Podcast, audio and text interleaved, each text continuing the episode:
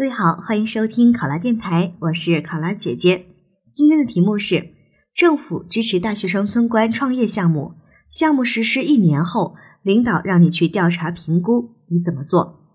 那这道题目呢，明显是一道调研类的题目，是让我们去对大学生村官的创业项目在实施一年之后进行一个调查评估。已经实施一年了，说明大学生村官的创业项目应该已经取得了一定的成就。在这个过程当中呢，很可能也遇到了一些问题。那我们从调研的内容来看的话，可能主要是去了解一下现在的一些情况啊，他们一些感受、遇到的困难、需要我们的帮助等等。当然，大家也可以从调研的对象或者是调研的方式入手。比如说，大学生村官的创业项目，我们要去了解他的情况的话，大学生村官肯定是我们要了解的一个对象。还有呢，我们也要向附近的村民啊，去了解一下大学生村官的创业项目对他们的生活有什么影响。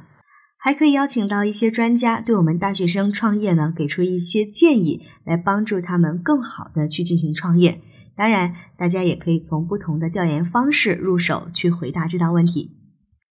那么现在考生开始答题。政府支持大学生村官的创业项目，不仅可以给大学生提供更多的就业实践的机会，也能够给农村的发展和建设注入到新生的活力。因此，要开展这一次的调查评估工作，有着十分重要的意义。在调查开始之前，我会联合几名同事成立一个项目评估的小组。邀请相关行业的专家和专业的评估人员一起来参与到我们的小组当中。根据各部门搜集来的资料，对当前我市大学生村官的创业项目有一个初步的了解。比如说，创业的人数、方向、行业的特点、当前的经营状况、遇到的问题等等。在对大学生创业项目有了基本的了解之后，我会主要从以下几个方面去开展调查评估。第一，我会去实地考察大学生创业项目的开展情况，和我们的大学生村官们进行一个深入的沟通，问问他们这一年来创业的感受、遇到的困难、对未来的设想等等，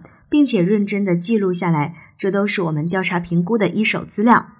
第二，我会深入到田间地头，向附近的农民去了解村官创业项目对农民生活带来的影响，希望大家能够和我聊聊。啊，这些大学生村官创业的项目对他们的经济发展有什么样的好处？也欢迎他们呢提出自己的意见和建议。第三，我会请相关专家对这个创业项目的开展情况以及未来的发展前景做一个详细的论证，对于现在我们发现的存在的一些问题提出一些合理化的建议。那最后，我会将调查评估的过程当中收集到的相关资料、调查的情况以及专家的论证结果等等，一起形成一个评估报告，向领导汇报，并且也附上我们的专家对当前村官创业遇到问题提出的一些改进的建议。考生答题完毕。想要获取本题思维导图及更多公考信息，请关注“考拉公考”微信公众号。我是考拉姐姐，我们下期再见。